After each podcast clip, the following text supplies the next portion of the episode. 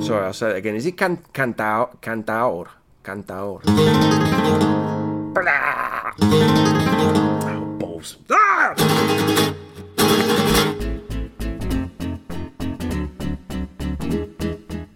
Hello, everyone. My name is Simon Hunter. I'm the editor of the English edition of El País, and this is. ¿Qué? A podcast from El País that boasts much higher production values than GB News. Whether you're a fan of politics, protests, or pardons, we're here for you. Seremos vuestras guías. So sit back, relax, and let us break down all the Spanish stories that make you say, Well, I'm aging much better than the rest of the people in my vaccination queue. With me, as always, is my hot and bothered colleague, Melissa Kitson. How are you, Melissa?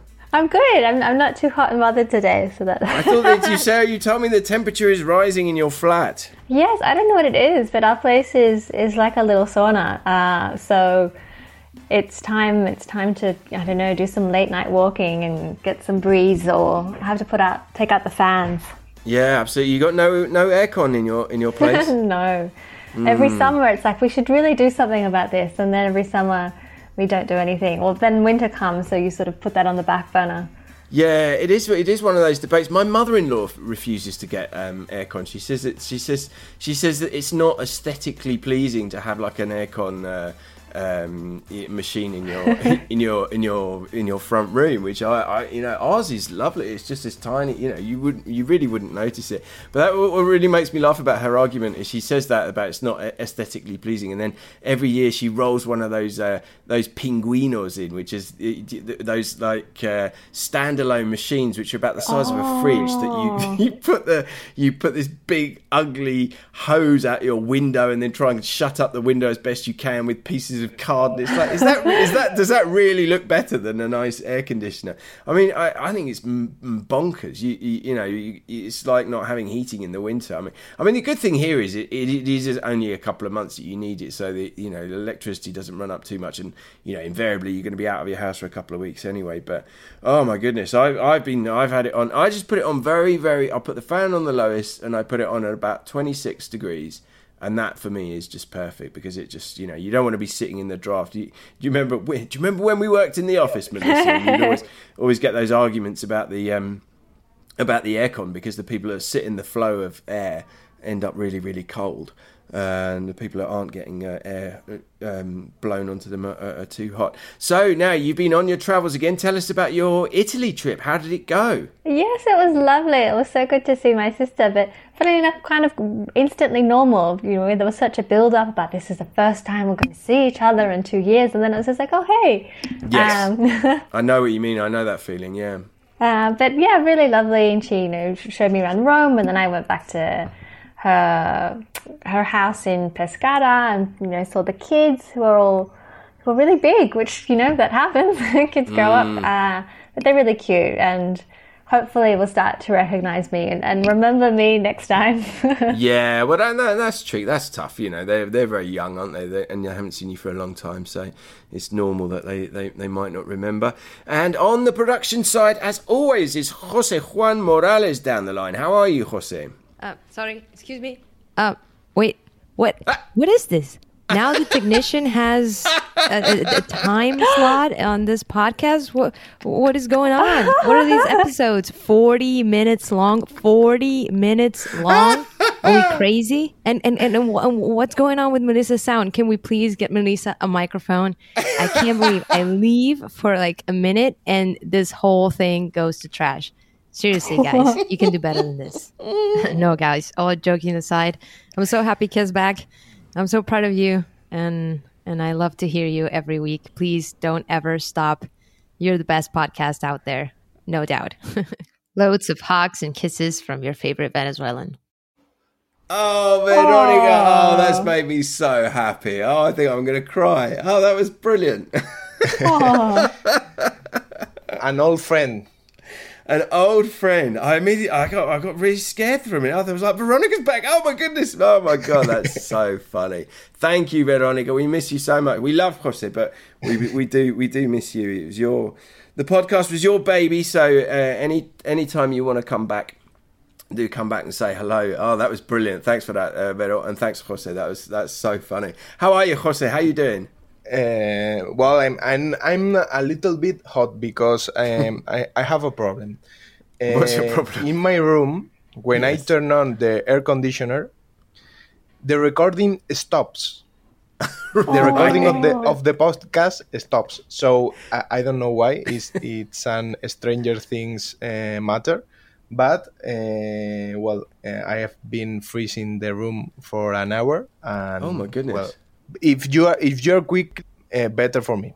Okay, sorry. So definitely, definitely under under forty minutes, like uh, like Veronica says. But how are you powering your your apartment? Are you are you using like a, a, a stationary bicycle to power the electricity in your apartment? Is that why you can't run more than one thing at the same time?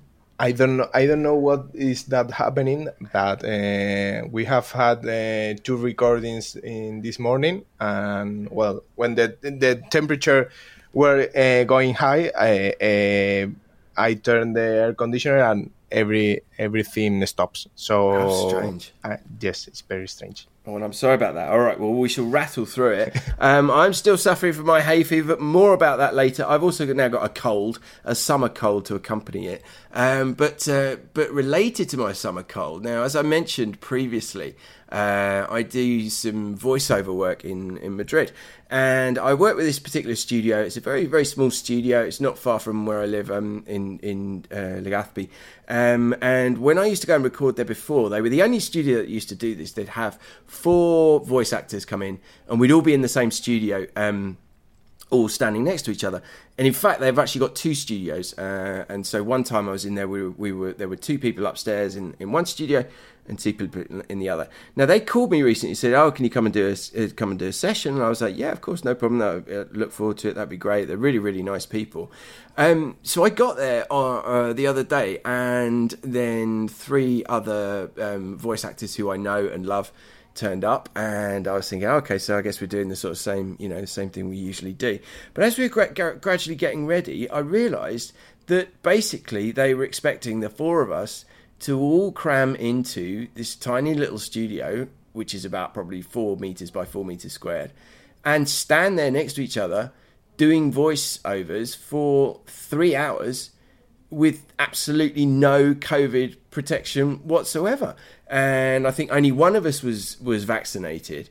We've got the the Indian variant spreading through Madrid at the moment. Uh, it's you know known to be here. Um, it's much more contagious. And I just was like, um, has no one else here got any issue about us all doing it like this? And and uh, the the guy, the producer, was just like, oh, but you know, well, what do you want to do? You want to go in the other studio? And I was like, uh, yes, or you know, be on my own in in in the recording studio, just like everywhere else. And that, and he would just he just looked completely stunned that that you know I'd be saying this, but I just I just very quickly I said actually I think I'm going to go home. And I, I, I stormed out of there like, you know, like sort of an offended, you know, an offended artist. But I could not believe it. I just, I came straight home and I said to my, my wife, I was just like, can you believe that they were going to do it like that? It's just bonkers. And the funny, the thing that really made me laugh was when we came in, they were like, oh, um, there's some gel there if you want to clean your hands. it's like, okay, yeah, great, we'll clean our hands. But then we're all going to stand next to each other in this tiny, unventilated studio for three hours. And it really kind of hammered home the fact that, you know, I guess we've been. Oh, we spent a, you know more than a year now writing about COVID, and we had that massively viral piece about how it spreads in enclosed spaces and through the air and all this kind of stuff. But um, obviously, I guess uh, for some people it feels like the uh, the pandemic is over. So I was I was very very surprised. So yeah, I, I will be thinking very carefully before going back and doing any more recordings, or at least ask: Have you got any COVID measures apart from a bit of gel at, at, at, at the door on the way in? Just bizarre.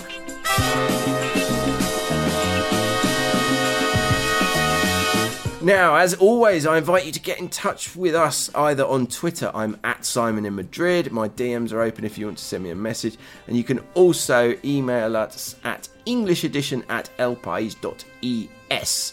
Uh, now we, we, we've been pretty much inundated with tweets and messages this week, which is um, fantastic. Uh, let us know where you're listening from, um, and this week tell us your favourite part of Spain uh, and why you love it. Um, now, hay fever has been a very popular subject in terms of the messages. Um, Stephen German got in touch. He said, I just listened to your podcast where you mentioned how bad the hay fever season is. I used to have the same trouble since moving to Spain, but this year, following this advice, has so far totally transformed my summer. Zero sniffles so far. Now, he, he, uh, he sent me this thread on on Twitter, which basically explains how those um, sprays work, the, the nasal sprays, and it turns out they're a steroid, and the uh, the recommendation is to start using them um, before you even get hay fever, and use them every day, even when you haven't got hay fever, and they build up like a, a barrier. And I had no idea about that, and I've been using those sprays for years. So the things you learn on social media. Thank you so much for getting in touch, Stephen. Uh, we also heard from Kurt Baker. He said, Thank you for mentioning how bad the allergies are here in Madrid. Grass pollen hitting me hard right now, and it's good to know I'm not alone. Ear of rice, face with spiral eyes. Now, ear of rice and face with spiral eyes is what happens when I paste in these tweets to my little notes. Um, the emoticons turn into words. As I should be reading them out from now on. I think I need to come up with a special voice so that you know that they're um, they're emoticons when I'm reading out messages. Uh, ben Roberts. One of these days, I will photograph the clouds of yellow pollen that rise off the trees here in Cercedilla on a windy afternoon. It's very bad here, with the only blessing that we don't have it mixed with vehicle exhaust fumes. Now that's that's very true. Here in Madrid, we get a real double dose of pollution um, plus all the pollen, and uh, as uh, Ben says, you really can you can you can just see it, uh, you know, hanging in the air. It's an it's an absolute nightmare. Um, Cara Wilson says, honestly, we wondered if our teenage son had COVID because of the hay fever cough. He literally can't go to school because there is so much pollen in that district. Face with medical mask. That was the emoticon voice there. Uh, Scott Scott Bengston says um, pollen counts were higher than normal everywhere in New England this spring. Sneezing face, face with medical mask, expressionless face. This is great, isn't it? This is like um, you know theatre for the mind. Uh, and Wildman and Her wrote on Twitter to get into touch to say, hashtag K Podcast. I enjoyed the last podcast. As for Sanchez Sanchez's handling of the virus, I think it's been good. I doubt Pablo, I assume you mean Pablo Casado. I doubt Pablo could have done better. Tough decisions were made with no hesitations. We suffered, yet most of us supported and followed the rules. Yeah, I tend to agree with that. I mean, I think um, the good thing is that we've got the populists here in, in opposition. Well, I guess a lot of people would say that Unidas Podemos are, are populists, but. Um, yeah, I think Spain took a, a fairly, a very strict, but um, a, a, pretty pragmatic approach to the uh, to the um, to the pandemic. And then we had we heard from Dan Smith. Uh, he says, "I love the Kid podcast, but mixing theme parks into it made it even better. Port Aventura is the pinnacle, though. Okay, hand. And we're probably the only Brits who went to Benidorm purely for Terra Mítica." Uh, yes, Dan, it's, well, it's better than the Brits who went purely to see Sticky Vicky. But yeah, it was nice to hear about the uh, th- from here uh, to hear from you about the uh, theme parks because uh, we were talking about this last week. I'd been to the Parque de Atracciones, and yeah, Port Aventura does sound fantastic. Um, uh, so yeah, good uh, another good recommendation there if you're looking for something to do in Spain. Molly wrote to say, just listen to my first ever podcast. Impressed with the content. You did your research as good journalists should. Well done to all three of you. Clapping hand sign. Clapping hand sign. Clapping hand sign. And the biggest news of the week in correspondence was that we heard from Senora Wright. Did you know this, Melissa? Did yes, you see this? I saw. That's great. Yeah, our, our, one of our original podcast fans, the Spanish teacher from the UK, Senora Wright, she says, Todavía existo y me encantó el primer episodio del Que podcast. Very surprised the first item on the agenda wasn't the loss of Pablo's ponytail, though. We'll be back in touch once I've caught up. So yeah, great to know that Senora Wright exists there. You should go and live in Teruel.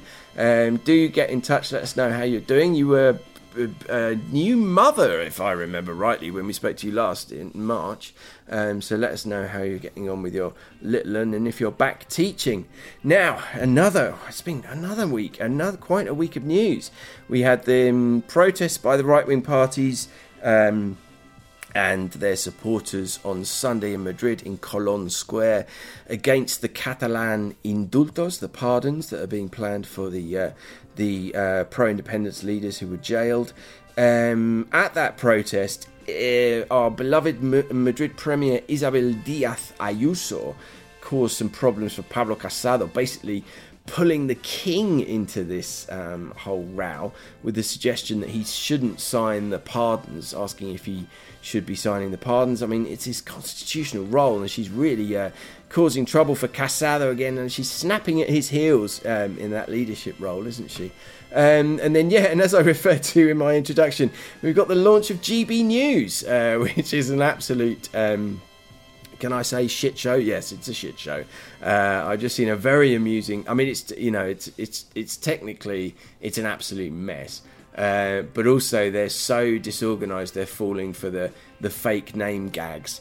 Uh, and I've just seen a clip. I've been, I've avoided because I think they're trying to thrive off the publicity of you know their their sort of out there views and the um, the things that are being um, espoused on that channel, such as like anti-vaxxer stuff, uh, anti anti-lockdown, all this crazy stuff that they're they're echoing. Um, but they're falling for the fake name gags, and I just um, I had to share this clip of, of someone reading out a message from Mike Hunt. I mean, you know, it's just like the ba- yeah, yeah, exactly. It's the basics of you know broadcast journalism. There is a list of names to look out for, and we also saw this week uh, journalists being harassed in the streets. This happened in the UK with a Newsnight um, a Newsnight presenter who was uh, uh, targeted by anti-lockdown um, demonstrators. Um, but this is something that's been happening in Spain a lot too, and I've seen it twice this week. The um, journalists from La Sexta, in particular, the, the TV channel, were being targeted at the um, at the uh, Colón um, protests on Sunday, and also um, a guy in the street started attacking uh, a Madrid, a Telemadrid uh, crew, which is obviously very, very worrying to see, and a reflection of these uh, of these deci- divided times uh, in which we live. Basta ya. Claro, a mí no me empujes, ¿eh? Basta ya, basta ya. Que estoy en mi calle. Basta, A mí no me pongas el dedo en el cuello, ¿eh? Por favor, bueno, A mí no me queda pongas el dedo en el cuello.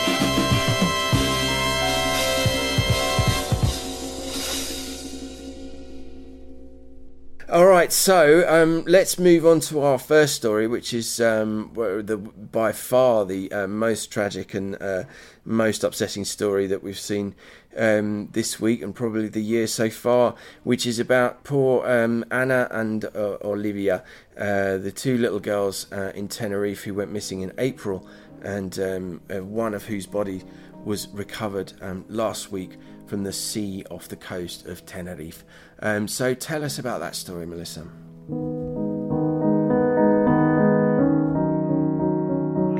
Yes, this is a very, very sad story. Uh, on April 27th, two young children, one year old Anna and six year old Olivia, went missing in Tenerife in Spain's Canary Islands.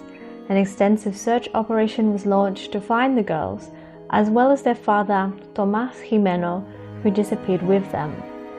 Gimeno and the girl's mother, Beatriz Zimmermann, had been separated for a year but had reached an informal agreement on visitation rights. The day of the disappearance, Gimeno picked up Anna, then collected Olivia from an after school German learning center and brought them to his home. But when Zimmermann came by to pick them up, nobody opened the door. The father said they had gone out to dinner and that he would drop the children later. But one hour later, he rang Zimmermann to tell her that she would never see the girls again. For 44 days, police officers looked for the children, but there were only scattered clues a child's seat found floating in the sea, traces of the father's blood on a boat, and a 55,000 bank transfer he had made just days before the disappearance. Then, last Thursday, police discovered Olivia's body on the seabed. She was in a bag weighed down by an anchor of her father's boat. The search for Anna continues, but police suspect Gimeno killed both girls in his house and dumped their bodies in the sea. Police also expect to find the father's remains on the seafloor. The case has renewed outrage over gender violence in Spain. Since 2013, 41 children have been murdered and 1,096 women have lost their lives in such killings. Just earlier this month, 17 year old Rocio Caiz was killed and butchered into pieces by her ex boyfriend, with whom she had a four year old baby. These recent killings prompted thousands of women to take to the streets on Friday to demand action against gender violence. The protest sprung up spontaneously, not only in the country's capital cities, but also in small towns and villages.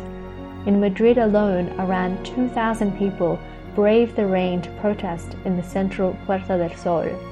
The women at the protest decried the deaths and the rise of the far right Vox Party, which does not believe in gender violence. One protester lamented, Rocio, Olivia, Ana, when will it stop? How many will there be? Yeah, so such a sad story, and I'm sure many people listening will have gone through the same thing that um, I have gone through, is which is that uh, cases like this obviously seem you know horrible to you before you come a, become a parent, but once you become a parent, um, they just have uh, you know more of a more of an impact because you, you just think how on how on earth could someone do that to their to their own children, but it's this this, this concept, this so-called vic- vicarious violence, which is designed by uh, to inflict the most um, the most suffering. Uh, and yeah, as you mentioned, uh, Melissa, you know this is uh, you know shaping up to be a really black year. Um, six of these gender violence um, murders uh, took place in the same week in in May uh, which is which is very worrying. We've just had another this morning. We've got another um, story about a, a, an 84 year old woman uh, was um, beaten to death with a hammer by her 81 year old husband. Um, I mean, these cases are just really, really shocking. Um, and what's worrying is the is the reaction because it, it, it, while you know it's, it's it's fantastic to see the spontaneous protests and you know the women's movement really has got so much stronger in in recent years um, you thinking about the Otto M um, uh, you know the yearly um, feminist marches. Um, but at the same time there there's this kind of countercurrent of, of detractors. Um, you know for example there's there's the public prosecutor has opened uh, an investigation into a, a, a, parish priest who basically he blamed the mother for of Anna and Olivia for the for the death of the children. There's a man called Francisco Baez who's this kind of sort of controversial um, uh, priest uh, who said that um, that the mother Beatriz Zimmermann had. Uh, had, had reaped what she'd sown because uh, she you know she had um, left her her partner and, and, started a new relationship. I mean this guy this guy looks like he looks like a you know Spanish version of Jimmy Savile. So I'd love to know what, what skeletons are, are, in his closet. But just absolutely outrageous um, comments to make. And then also this week we had this sort of bit of everyday sexism. The uh, flamenco singer Diego El Cigala he was he was arrested in Madrid uh, after his partner um, reported him to the police for alleged um, um, spousal abuse. Um, and when he came out of jail, they, they were uh, waiting. There were reporters waiting for him, uh, and he just said, "Oh, women, you know, women always want money," and just kind of very, very kind of um, brushed it off in a very sexist way. So really, I mean, this, you know, this this latest case, all of these cases, they're raising uh, a number of questions. You know, are there appropriate control and protection measures in, in Spain to prevent such cases? Uh, you know, do minors, in, particularly in cases of separation, do they have enough protection at the moment in Spain? Are there proper alert mechanisms? Um, are the police and the courts um, doing enough? Uh, there was an excellent editorial from uh, El País about this issue, and it, it, it explained that 80% of victims don't report crimes often due to fear or lack of faith in the justice system. So that needs to desperately uh, be addressed. Um, and then people in the environments of victims only report in, in uh, the the abuse in two percent of cases. Um, also, the editorial recommended you know more education at a younger age. Uh, less than half of adolescents have studied this issue in the classroom. That worries me because of especially the way that. Um, each region is in charge of its education uh, system. So the, the, you know these these issues can be removed from the syllabus um, if the parties in power um, deem it necessary. Um, you know, there's there's not much use of uh, trackers of like you know the kind of ankle bracelet trackers in Spain. Um, so there's room for improvement there, and more training for um, judges and police, and then also you know just a general cultural shift. You know, moving away from the attitude that was expressed by Diego El you know, to, to dismiss um, accusations like this so so frivolously, um, frivolously, and uh, you know doing something about this culture of um, you know sort of sexist male domination that can still persist in in areas of um, of Spanish society. And then of course in the background you've got the the problem of the attitude of a party like uh, Vox, which is just you know refuses to um, acknowledge that you know gender violence exists and is, is more interested in defending the rights of men in domestic violence cases, which are obviously you know just a, that's not to say they do exist, but the the, the, the number of domestic violences uh, violence cases where the victims are men compared to um, where the victims are, are, are women um, is is obviously a huge gulf, and and it seems as well that the conservative Popular Party is being dragged along with them. I mean, we've seen this really ugly um, incidents where there's a moment of silence in a you know local council or a regional government, a regional parliament for a, a victim of um, uh, gender violence, and, and, Vox just sort of stand ten feet away. Uh, and I remember um, specifically the P- the PP mayor of Madrid, uh, Almeida, getting dragged into one of those um, into one of those rows. Um, so yeah, that makes for a pretty uh, depressing uh, reading and listening, um, but it's a story that I'm afraid I'm sure we will no doubt be coming back to.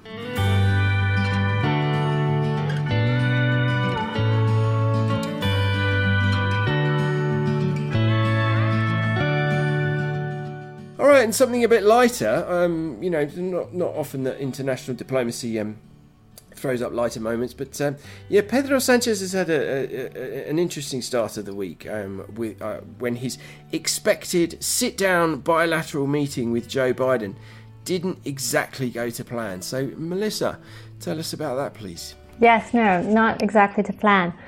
So last week, sources from the Spanish government announced that US President Joe Biden and Spanish Prime Minister Pedro Sanchez will hold a bilateral meeting in Brussels during the NATO summit. The sources said that the encounter would not just be a greeting, but instead a conversation likely to touch on issues such as Spain's role in NATO. But what actually took place on Monday was quite different. Instead of a bilateral meeting, Sanchez and Biden had a brief chat in a hallway. Television cameras filmed the two leaders as they walked side by side after the group photo of the NATO summit. All in all, the encounter lasted less than a minute, the time it took the pair to walk from the photo shoot to a different meeting room. When asked about how long the actual conversation lasted, Sanchez said he wasn't carrying a timer. Eh, decirle que me, yo no tengo un cronómetro de cuánto me he reunido o no con el presidente de Estados Unidos, pero le puedo garantizar que ha sido un poco más de esos segundos que usted hace referencia.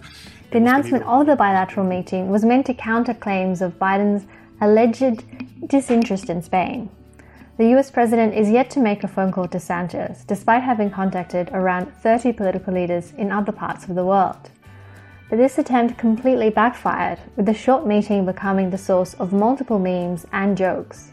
The Spanish government tried to recover face and said the brief encounter was exactly what had been planned. Sources from La Moncloa said, as had been previously stated, the two wanted to greet each other, meet each other personally, and have a first contact. The same sources also said that the respective US and Spanish teams agreed for the chat to be filmed as proof of the excellent relationship that exists between both countries. But for many, the video is proof of just the opposite. But while Sanchez missed out on a formal interview with Biden, who incidentally made time for the Turkish president and the leaders of three Baltic states, the Spanish leader did have time to meet with UK Prime Minister Boris Johnson.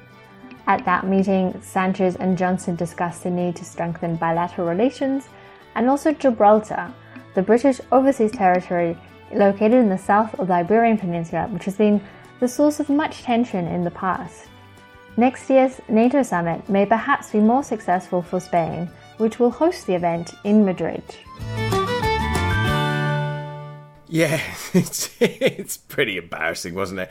I mean, he you know he tried Sanchez tried to play it down with his comments saying, "Oh, I did, well, I didn't, you know, I didn't time it," but it's like, yeah, well, unfortunately, everyone else did. uh, and then he also, as you said, he kind of listed off the things that. Uh, he, he, claimed that they'd spoken about, um, which was also quite risible. He said that, you know, oh, we spoke about the need to strengthen military ties, update the bilateral defense agreement, the new US administration's agenda. And he said, after this first contact, we have agreed to continue working together and re- remain in contact. I mean, he was lucky, really, because, you know, they always do this thing, you know, particularly in football, they, they, they, in Spain, they get the lip readers in to see what the footballers are saying on the pitch. But I think Sanchez got off lightly, really, because they were wearing masks. They couldn't call in the lip readers because Biden Biden really did just look look pretty confused, didn't he? I mean, he wasn't even looking at Sanchez, and Sanchez was very much sort of directing his his, gaze to, to Biden. Biden looked like he was trying to find the bathroom or something. it was pretty pretty embarrassing. I mean, the weird thing is the way that they flagged it up like that the week before, because they, they you know, La Moncloa was really just sort of setting itself up for a bit of a fall. Um, you know, why make a big thing of it? Why, why, why say, oh yeah, we're going to do this bit a bilateral sit down conversation? Uh, you know, if it, if it wasn't uh, 100% set in stone, it wasn't on the U- official uh, US agenda for the, for the day. Um, but yeah, it certainly worked. I certainly gave people on Twitter plenty to um, amuse themselves with uh, uh, for the day. But it did. I mean, it was a real own goal because it eclipsed uh, the news, as you as you mentioned, about the fact that Madrid's going to host the NATO summit. Um, you know, thirty heads of state are going to visit Madrid, including Biden, uh, and of course the, the the meeting with Boris Johnson, which is probably more urgent. I mean, this is the thing. You know, the the U.S. embassy said last week if there's no, if there's been no call between Biden and Sanchez at the moment, uh, you know, so far, is because there's nothing to sort out. You know, which is it's kind of like, well, you know, is it obviously everyone wants to be on well, not when Trump was in office, but everyone wants to be on good terms with with the US, and it's you know it's it's it's, it's, just, it's you know still the it's, a superpower.